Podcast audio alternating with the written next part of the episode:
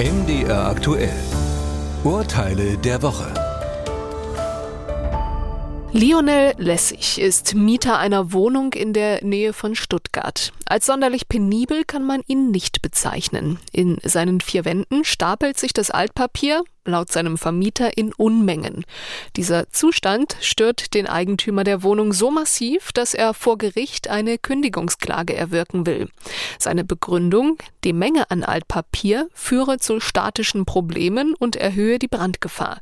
Die Richter des Amtsgerichts Stuttgart stärkten in ihrem Urteil allerdings die Position des Mieters. Eine nicht aufgeräumte Wohnung stellt noch keine Pflichtverletzung des Mieters dar, selbst dann nicht, wenn sie sich an der Grenze zur Verwahrlosung befindet. Solange keine Gefahren für die Gebäudesubstanz drohen oder Mitbewohner belästigt werden, muss das hingenommen werden.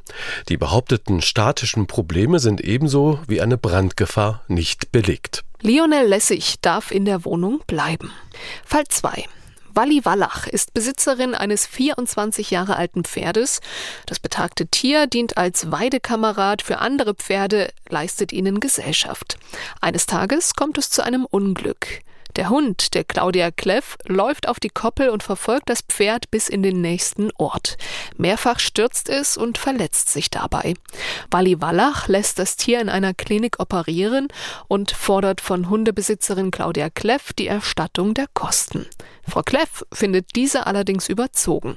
Ihrer Meinung nach ist es unverhältnismäßig, ein Pferd, das laut Gutachter nur noch 300 Euro wert ist, für 14.000 operieren zu lassen.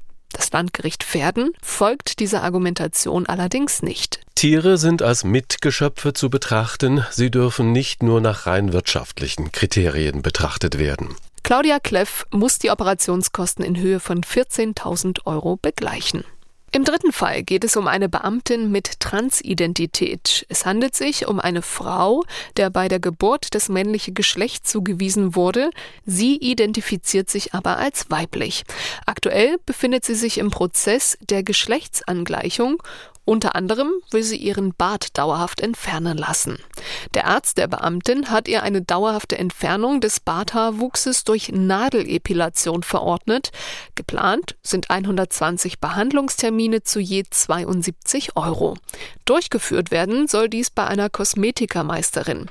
Die Kosten will sie sich durch sogenannte Beihilfe des Landes erstatten lassen.